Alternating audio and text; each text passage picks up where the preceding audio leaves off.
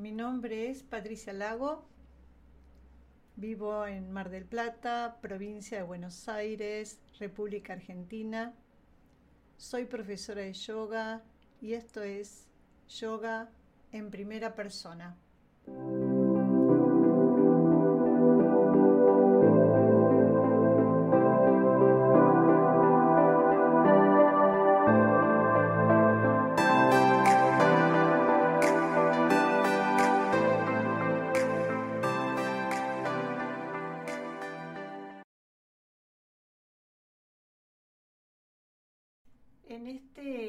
Episodio 12 vamos a abordar lo referido a la práctica del yoga físico.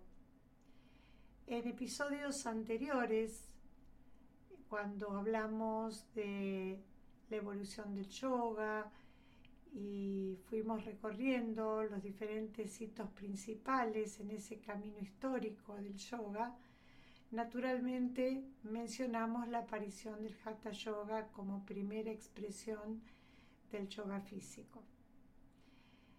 En ese momento dijimos que finalmente íbamos a dedicar algún tiempo a hablar del Hatha Yoga y de los estilos derivados de este. Es más, quienes nos conocen, conocen la práctica de yoga postural básico, el método IPB, del cual soy creadora, se sorprenden que a lo largo de los episodios anteriores no haya hecho ninguna mención al tema de la práctica física del yoga. Eh, si nos venís escuchando en eh, las entregas anteriores, eh, quise comenzar por los aspectos filosóficos, espirituales, eh, haciendo énfasis en el objetivo máximo del yoga que es eh, aquietar la mente. Y para lograr semejante objetivo, naturalmente hay que hacer un trabajo profundo con uno mismo. Por eso recorrimos además de la escuela yoga, mencionamos la escuela Samkhya, hablamos de la escuela Vedanta, eh, dedicamos algunos podcasts a hablar de los Yoga Sutras, del budismo, bueno, eh, andando en temas profundamente filosóficos, conducentes al autoconocimiento. El yoga físico es un aliado también para lograr una mente calma, porque si nuestro instrumento, nuestro cuerpo físico, no está equilibrado, naturalmente este, lejos de ser un acompañante en el camino de, de la autoindagación, puede llegar a ser un obstáculo puede llegar a detenernos en el camino de la búsqueda. Y esto seguramente fue lo que observaron aquellos cultores del movimiento que se conoce como tantrismo, que dio origen precisamente al hatha yoga, decíamos la primera expresión del yoga físico. Pero bueno, vamos a hacer como un, como un recordatorio eh, ¿Te acordás que decimos que el yoga nació hace 5.000 o 6.000 años? Eh, y hablábamos de un yoga arcaico, proto-yoga, en la civilización del Valle del Indo. Y después vino un yoga preclásico, que era el yoga védico. Y después vino el yoga épico del Bhagavad Gita y bueno, de las epopeyas el Mahabharata y el Ramayana. Después vino el yoga clásico de Patanjali. Y es así como finalmente llegamos al yoga postclásico, donde surge este movimiento ya ubicados en el medioevo.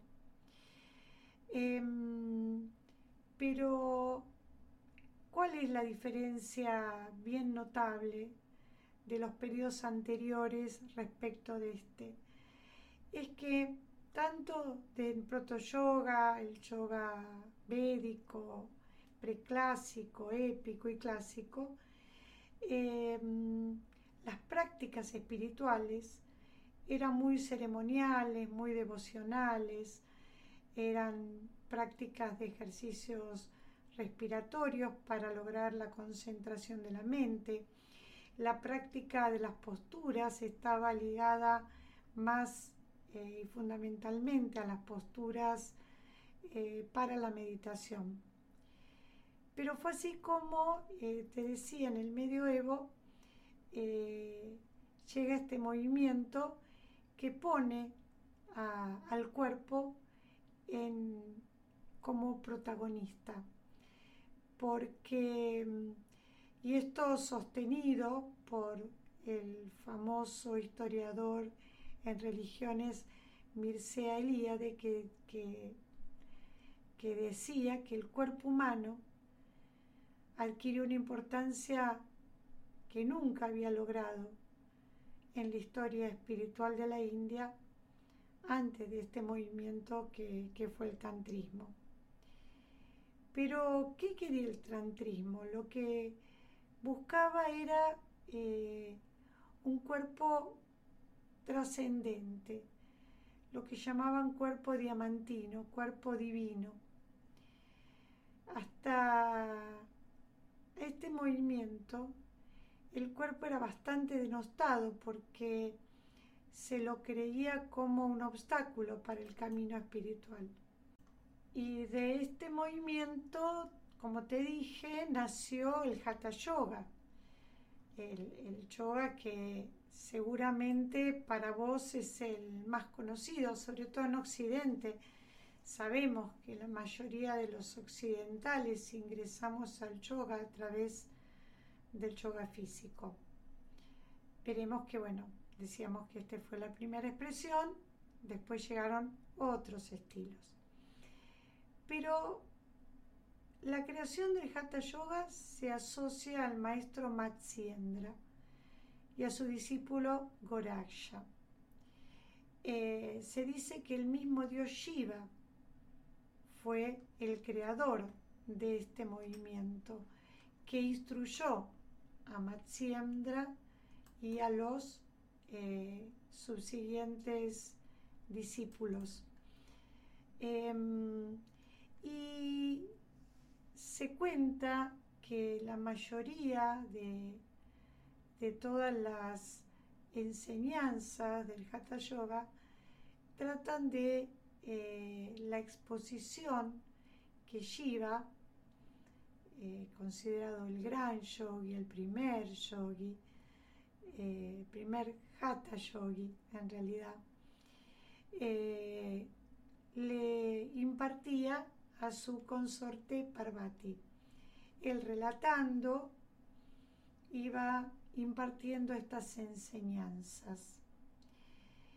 Em, lo que busca el Hatha Yoga es la purificación del cuerpo y habrás escuchado que eh, la palabra Hatha significa sol y luna.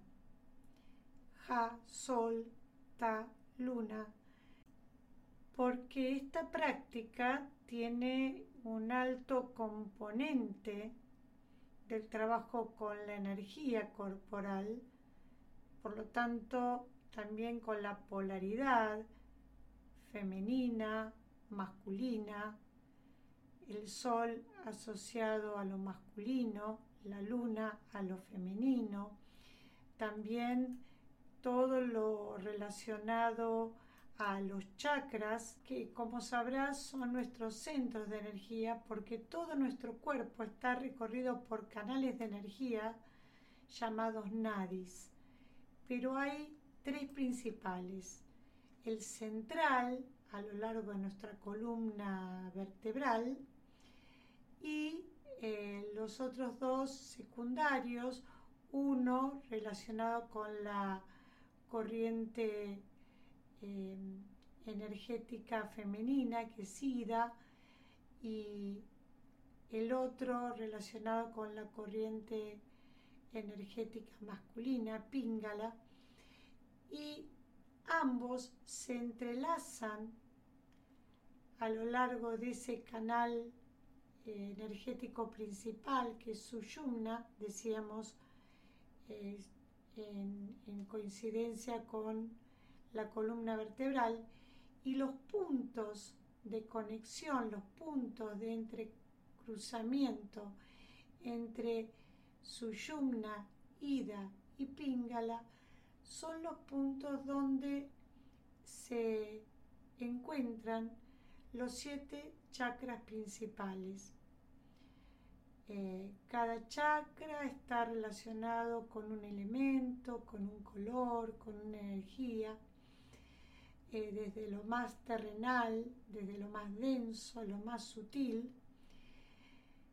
Y en el cuerpo físico tienen correspondencia con plexos nerviosos y glándulas endócrinas.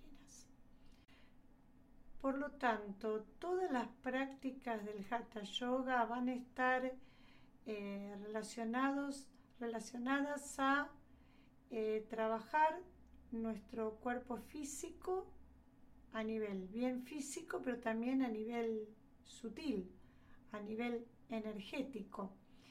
Eh, habrás escuchado que trabajando nuestro cuerpo físico, también trabajando eh, a nivel interno, eh, se despertará la serpiente dormida en la base de nuestra columna, iluminará a todos los chakras y eso determinará nuestra iluminación espiritual. Cuando esa serpiente kundalini ascienda por la columna y desde el chakra base, chakra raíz muladhara, eh, abra el loto de mil pétalos en nuestra coronilla en Saharrara. Eso determinará la iluminación. Pero eso no se logra sin un trabajo comprometido no solo a nivel físico, sino fundamentalmente a nivel interno, a nivel de autoconocimiento, como, decimos siempre. Em, las prácticas del Hatha Yoga eran prácticas eh, individuales de maestro-discípulo, o sea, no eran las prácticas masivas como las conocemos hoy eran prácticas eh, herméticas, en donde el maestro conocía a su discípulo y sabía qué técnica éste debía eh, practicar. Y las prácticas eran lo que hoy conocemos como asanas, pranayamas, también mudras, bandas y lo que se conocen como yatkarmas. Las asanas em, eran, como decimos, posturas para trabajar el cuerpo liberándolo de sus impurezas y eran prácticas de las posturas en la quietud, en la inmovilidad, por un tiempo determinado, con control de la respiración, con control de la mente. Los pranayamas, los ejercicios respiratorios, también eh, tenían por objetivo un trabajo con la energía y su efecto en lo mental, eh, a través del control del prana, de la energía vital. Los mudras, bueno, seguramente sabrás que son los gestos que hacemos con las manos, eh, diferentes posturas de los dedos para eh, generar em, un simbolismo, pero que tiene una relación directa en aspectos psicológicos, fisiológicos, energéticos. Eh, el tan conocido mudra, Shan Mudra o Mudra la sabiduría que uno asocia a la pronunciación del OM cuando unimos el índice y el pulgar con el resto de los dedos apartados, eh, con los brazos extendidos. Es un típico mudra cuando enunciamos los mantras, que también es una de las herramientas de la práctica, la enunciación de sonidos, fundamentalmente el OM, para el aquietamiento de la mente. También te mencioné los bandas que son cerrojos corporales que se hacen contracciones del cuerpo también para trabajar eh, la concentración de la energía en determinadas zonas.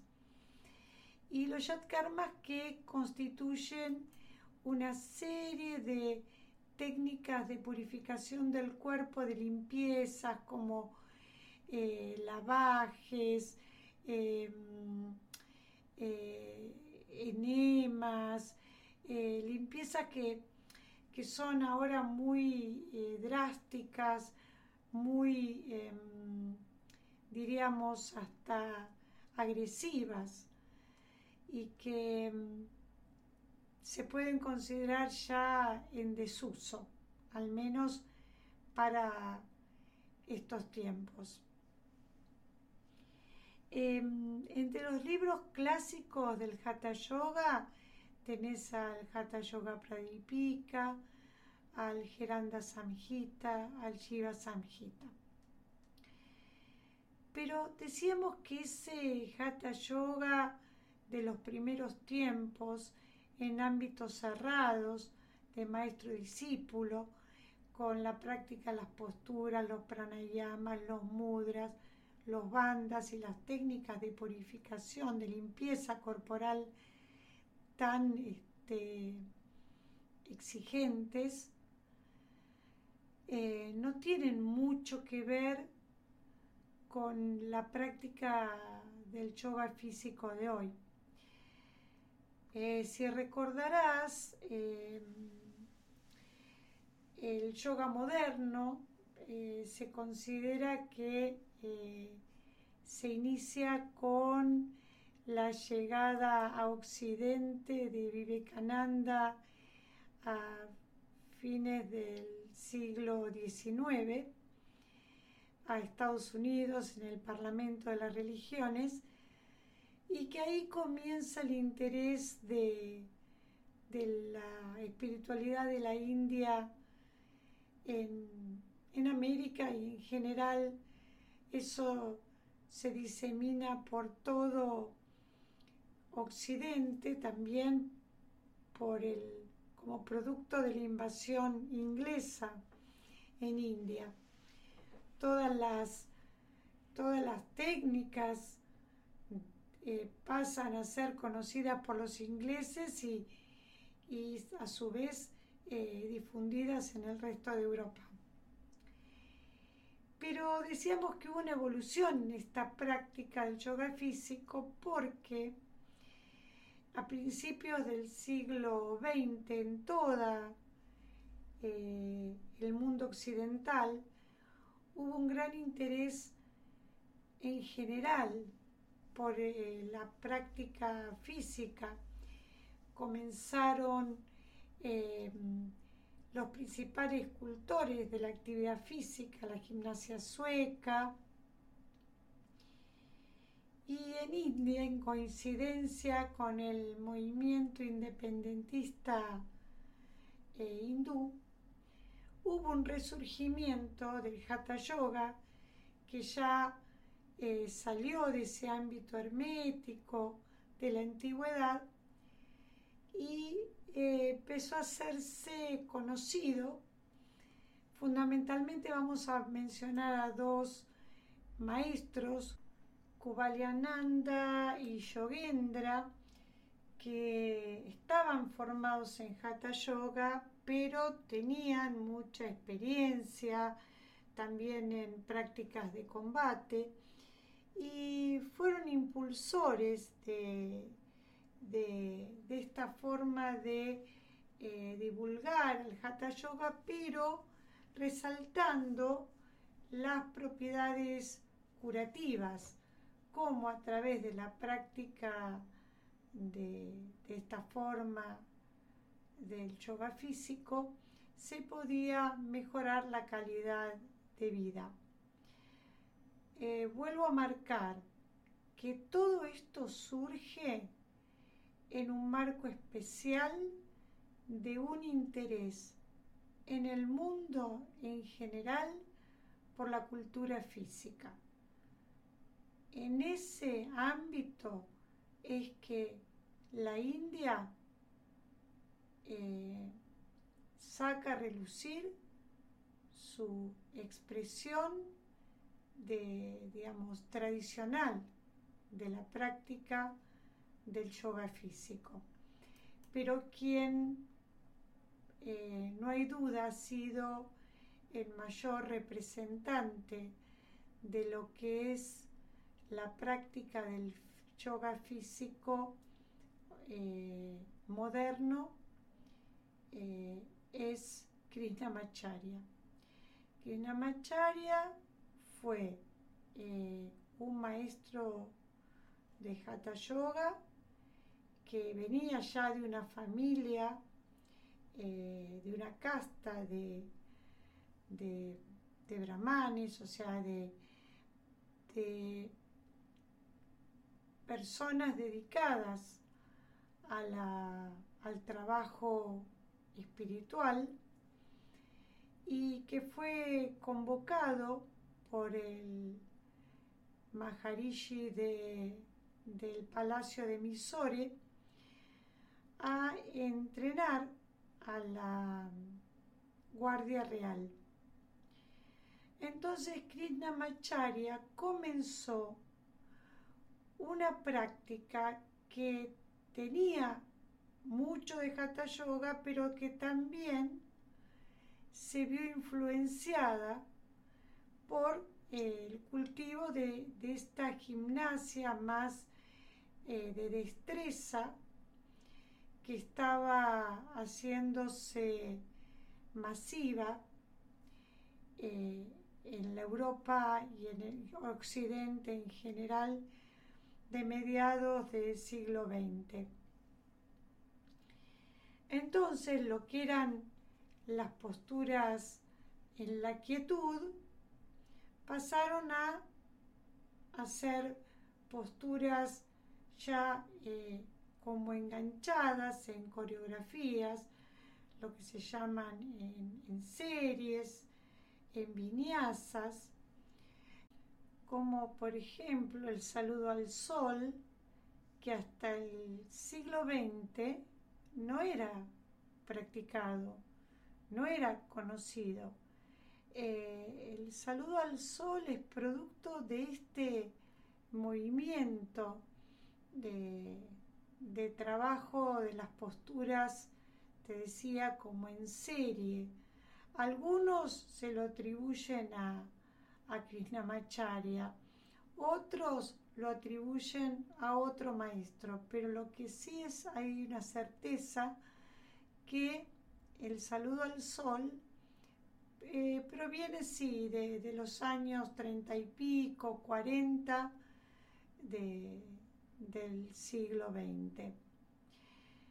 Entonces, las enseñanzas de Krishnamacharya eh, se ampliaron a otros jóvenes interesados en la práctica física del yoga y ya te he mencionado, eh, creo sí en otros episodios, que, que eh, Patavi Joyce, el creador de la Tanga Vinyasa Yoga, el maestro Iyengar, eh, Indra Devi, Desikachar, fueron los principales discípulos de Krishnamachari, fueron quienes crearon a su vez sus propios métodos y los difundieron por todo el mundo. Eh, ellos, algunos personalmente y otros a través de sus seguidores y cultores, que a su vez Muchos de ellos generaron otros estilos. Bueno, y ahora voy a volver un poco a mi historia personal, a esto de yoga en primera persona. Yo me formé en el Hatha Yoga moderno, eh, en ese Hatha eh, que se comenzó a difundir a mediados del siglo XX. Eh, en mi formación, afortunadamente, hubo una gran impronta eh, en lo espiritual eh, y la práctica del yoga físico naturalmente era importante, pero siempre con un sentido en lo espiritual, no puesto el acento en lo físico. Así todo, sabemos que las posturas del Hatha Yoga son muchas de ellas exigidas, desafiantes para los cuerpos y digamos, eh, yo personalmente considero para todos los cuerpos, pero podemos quizá eh, decir para los cuerpos de Occidente de este tiempo. Em, no voy a negar que a lo largo de mi formación había posturas que las realizaba con resistencia, las realizaba eh, a un costo para mi cuerpo, pero como em, está tan masivamente aceptado que la práctica física del yoga es buena, tiene beneficios a nivel eh, psicológico, energético eh, y naturalmente en lo corporal, atribuía esas eh, dificultades, esas resistencias como algo propio y personal a ser superado.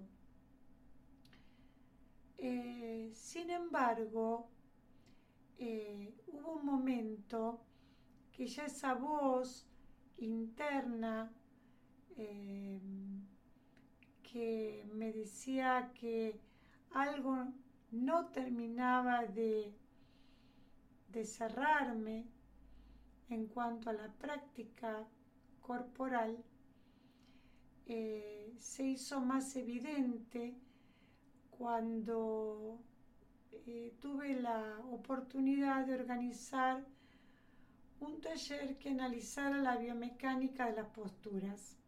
Fue ahí cuando al internarme en la anatomía, eh, en los grupos musculares, en los elementos óseos, articulares, pude corroborar que todo eso que yo percibía tenía un fundamento. Había posturas que lejos de eh, darnos beneficios podían perjudicarnos.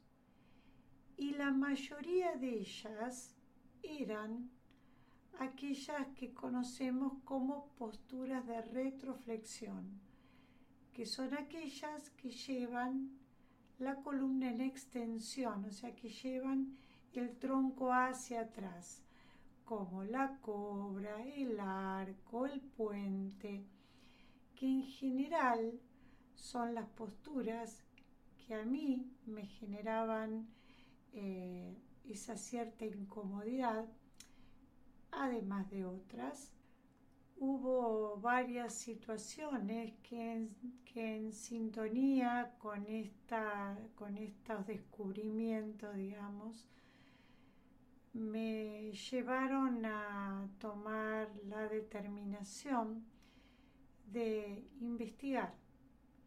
Investigar para poder eh, fundamentar de una manera si se puede decir, más científica del por qué eh, algunas posturas no son tan convenientes respecto de otras que pueden ser realmente correctivas, beneficiosas para el cuerpo, para la salud eh, osteomuscular. Entonces eh, decidí dejar las prácticas y bueno, internarme en este desafío de búsqueda por respuestas. Em, en el primer podcast te hablé de Juanita Zavaglia, mi querida y primera profesora de yoga. Te dije que ella, si bien hacía la práctica tradicional, incorporaba técnicas actuales, contemporáneas de trabajo corporal consciente como la eutonía. Y también te dije que ella en su momento me recomendó la lectura de un libro, El cuerpo tiene sus razones, de Teresa Berterat, eh, que bueno, en, en aquel momento lo leí y me pareció realmente un libro maravilloso, pero eh, poco comprendido en aquel momento de lectura.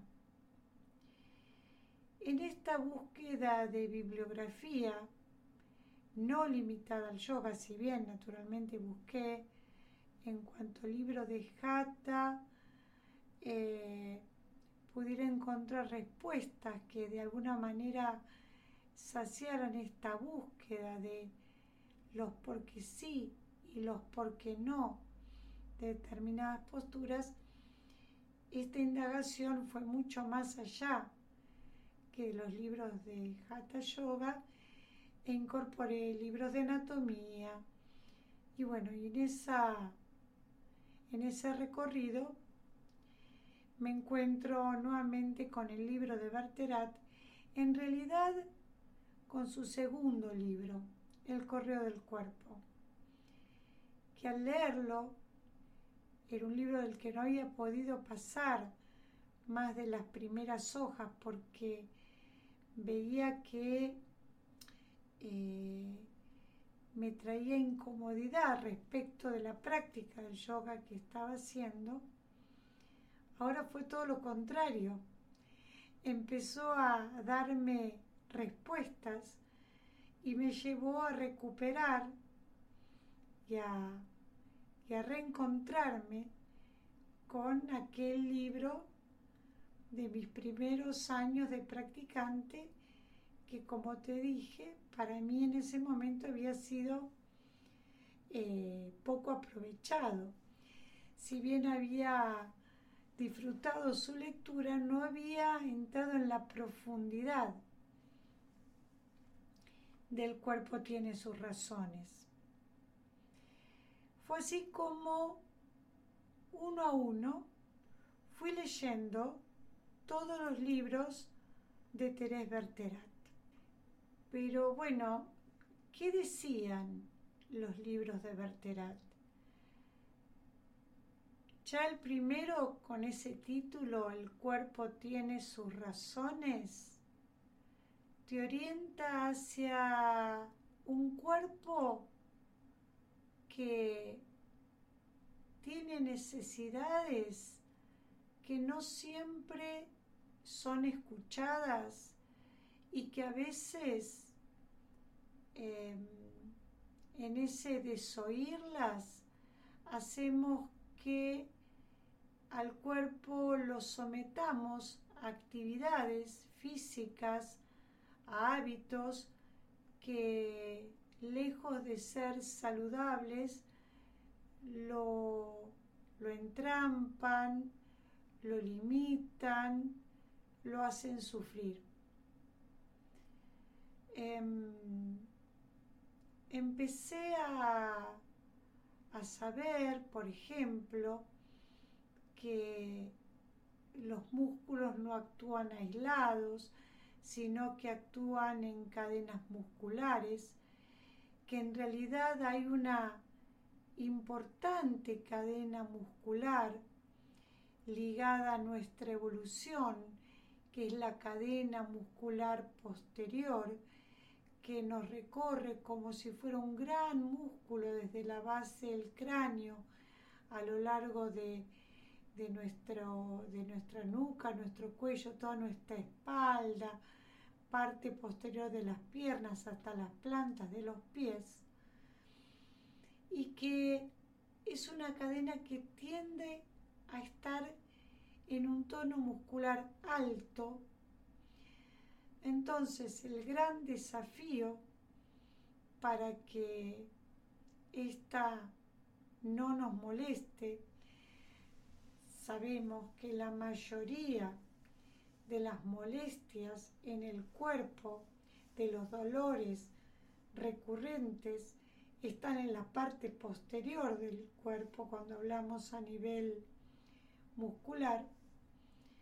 Entonces, lejos de, de seguir mortificando a esos grupos musculares, fortaleciéndolos, endureciéndolos, deberíamos apaciguarlos, elongarlos, que vuelvan a tener eh, la disponibilidad, la libertad para el movimiento fluido sin limitaciones.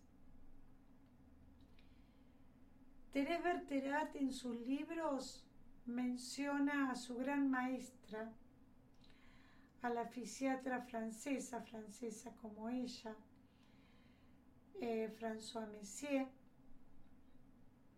que fue quien descubrió a esta cadena muscular posterior y cómo funciona.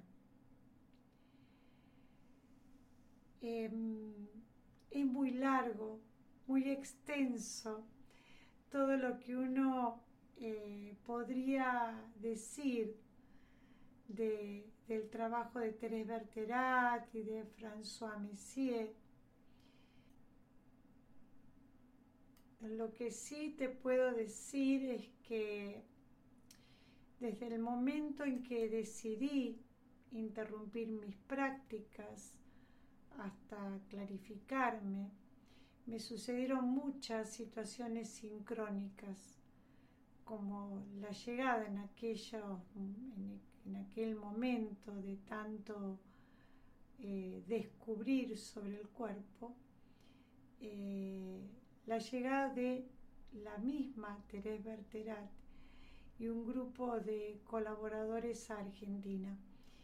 Iban a estar en Buenos Aires para ofrecer este, jornadas de trabajo personal en la forma de, su, de su propia creación, que es la antigimnasia. Realmente no podía creer que eso sucediera porque acababa de, leer y de releer todos sus libros y de alguna manera los había puesto, pasado por mi cuerpo. Y sucedía esto. Eh, voy, voy a compartir una frase de Deepak Chopra en el libro en su libro Destino que dice, no creo en las coincidencias sin sentido. Creo que cada coincidencia es un mensaje, una pista que requiere nuestra atención. Y fue así, si yo no hubiera puesto atención a, a ese mensaje, bueno, la llegada de Berterati, hubiera hecho todo lo posible por por llegarme a, esa conferencia que ella dio en la Alianza Francesa en julio del año 2004, no sé si mi vida eh, se hubiera encaminado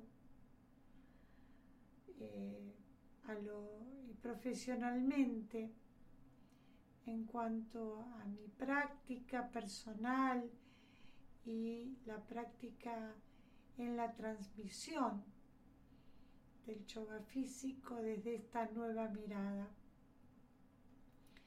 Decía, tuve la suerte de conocerla personalmente y de hacer la experiencia corporal con dos de sus colaboradoras este, eh, fueron María eh, Beretta y, y Elvira Finato.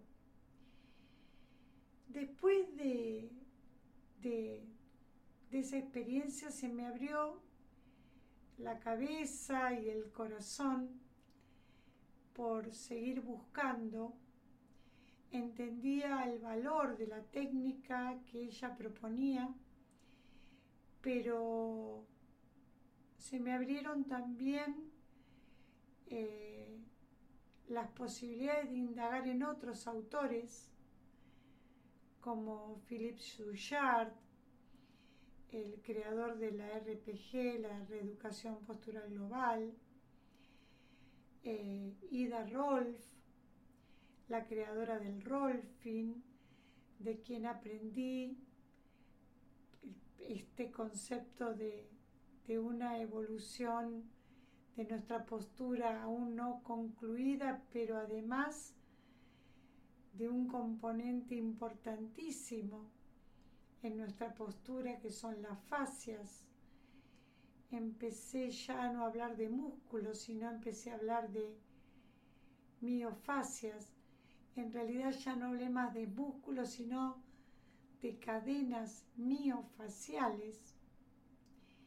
También, también me encontré con el trabajo de Godelier Denise Stroif, creadora del método de cadenas musculares y articulares, que incorpora eh, el concepto de actitud psicocomportamental como eh, nuestra vida, tanto eh, nuestro bagaje genético como lo adquirido va dejando huellas en nuestro cuerpo.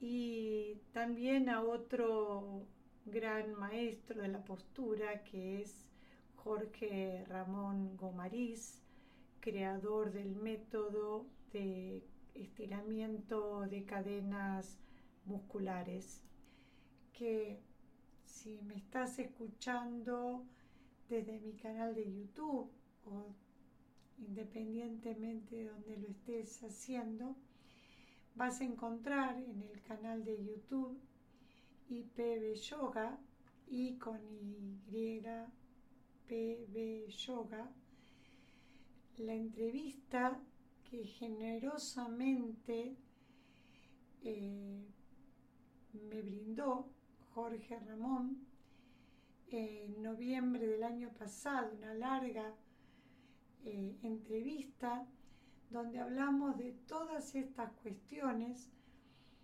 Le estoy muy agradecida, aprovecho este podcast para reiterar mi agradecimiento, su generosidad, porque él también proviene del yoga, él también eh, tuvo sus incomodidades y sus búsquedas que lo llevaron a, generar su propio método. Y bueno, eh, hubo otros autores también que fueron reafirmándome en el camino. Podríamos eh, decir que eh, pusieron fundamentos científicos a, mi, a mi búsqueda por respuestas. Y mm, sobre esto, sobre la importancia también de la ciencia y no pasarlo solo por lo que, lo que técnicamente se nos fue transmitiendo en el armado de las posturas, sino poder también e incorporar esta mirada de investigadores. Eh, Chopra en su libro Las siete leyes espirituales del yoga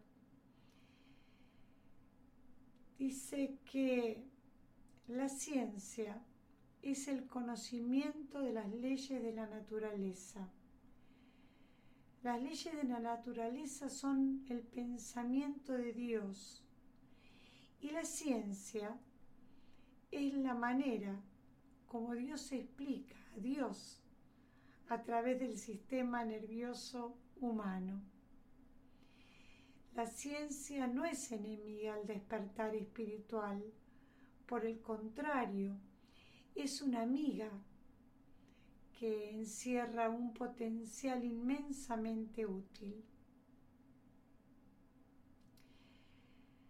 Bueno, como cierre del relato de mis primeros eh, momentos de búsqueda, tras el encuentro con Berterat, eh, y a partir de, todo el conocimiento brindado por ella y todos los otros autores, eh, fui elaborando un método yoga postural básico, método IPB, que que permite abordar la práctica del yoga con una mirada global, una mirada acorde, según mi humilde entender,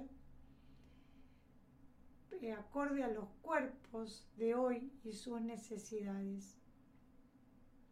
Todas estas investigaciones eh, quedaron plasmadas en un libro que junto a la colega y amiga Laura Beltri publicamos en el año 2018 la coevolución del yoga físico, el yoga corporal en un nuevo paradigma. Y del libro quiero leerte un poco la síntesis de lo que es el trabajo del yoga postural básico, eh, método IPB. Eh, en la página 77 decimos que IPB es una práctica de yoga conceptualizada como tridógica desde el punto de vista de la Ayurveda, que incluye solo las asanas y los pranayamas en armonía con el restablecimiento del orden corporal, conducente a, conducente a una postura bípeda estabilizada que trabaja las asanas globalmente y evitando compensaciones, que como consecuencia del restablecimiento del orden corporal libera progresivamente la respiración y otras funciones orgánicas, que liberar al cuerpo de sus retracciones también lo hace sobre las emociones entrampadas en las corazas musculares que al apaciguar el cuerpo y serenar las emociones, permite alcanzar estados profundos de relajación y preparar el terreno fértil para el aquietamiento de la mente, máximo objetivo alcanzar. Una práctica que estimula al practicante a ser responsable y comprometido con sus procesos para despertar su propia maestría interior y no limitarse a ser imitador o seguidor. Bueno, eh, ya te anuncié en el podcast anterior que este será el último, este número 12, es el último de esta que espero será una primera temporada. Con eso te estoy transmitiendo que anhelo que haya una segunda. No puedo asegurarte ni cuándo ni cómo. Lo que sí quiero dejarte hasta nuestro próximo encuentro eh, un ejercicio si tenés ganas de observarte en tu postura de pie. Eh, en IPB, en el método IPB, le damos mucha importancia a la postura de pie, decíamos, porque es nuestra postura de ser humano. Y hay mucho para aprender de nosotros mismos en esa autoobservación. Por eso te propongo, si querés autoobservarte frente al espejo, y te voy a leer tal cual en la página 126 del libro, que propone eso, la autoobservación frente al espejo. Te sugerimos que de pie te mires de cuerpo entero frente a un espejo, con pies juntos, sin ropas y observes sí. De frente, la cabeza alineada con la columna vertebral crece desde la coronilla la línea de la base de la nariz coincide con la línea de los lóbulos de las orejas. Con los pies unidos se tocan los dedos gordos, los bordes internos del pie, los tobillos y los talones. Los bordes externos son rectilíneos. Los internos esbozan la presencia del arco. Los dedos se presentan largos, abiertos, en abanico, todos mirando hacia adelante. ¿Es posible separar el dedo gordo y el quinto del resto? Los brazos caen sueltos, pegados al cuerpo. Dibujan de cada lado un contorno parejo entre estos y el tronco. Los dedos mayores de cada mano coinciden con lo que sería la costura lateral del pantalón. Clavículas, pezones y crestas ilíacas están alineados. Las piernas se tocan en alto de muslos, rodillas, alto de pantorrillas y tobillos se visualizan tres luces o espacios entre las piernas. De perfil, con apoyo en pared, además de las conciencias descriptas, observar si se logra apoyar sobre la pared la base posterior del cráneo, la mitad de la espalda, a nivel de las vértebras dorsales medias y el hueso sacro el hueso plano que podemos palpar justo por encima de la línea entre las nalgas. Bueno, es una observación, como verás, bastante exhaustiva y que rápidamente detecta aquellas cuestiones que alejan a nuestro cuerpo de una forma idealmente establecida sobre nuestros dos pies.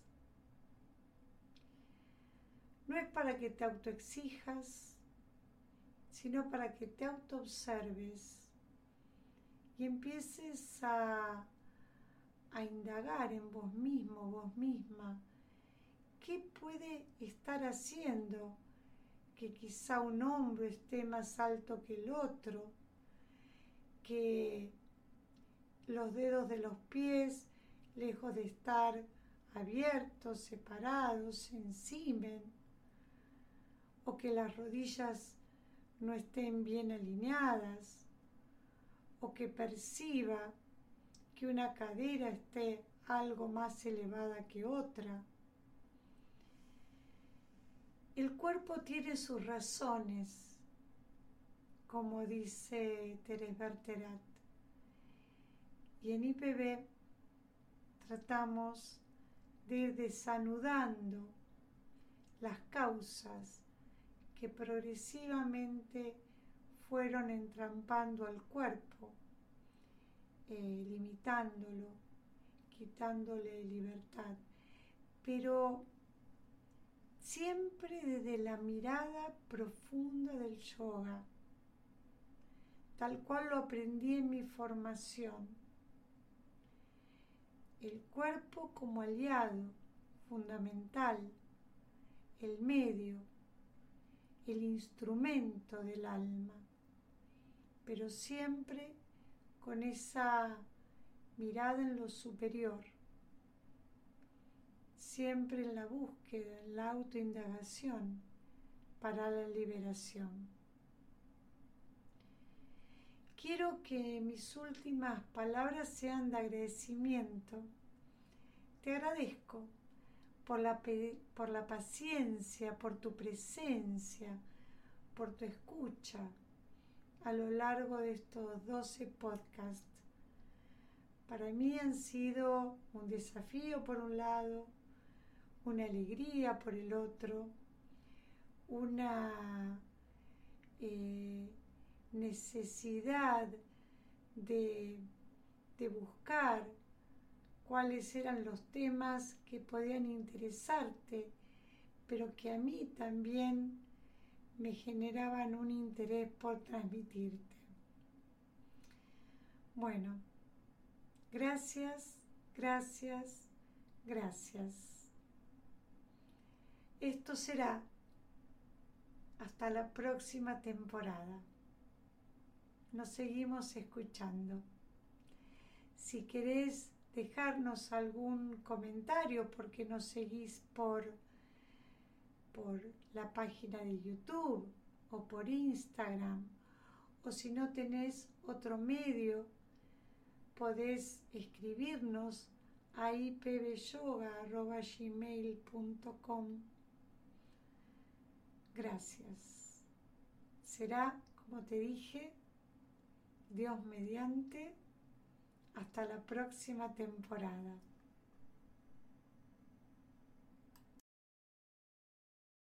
Mi nombre es Patricia Lago.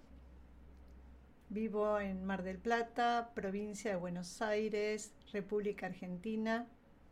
Soy profesora de yoga y esto es Yoga en primera persona. thank you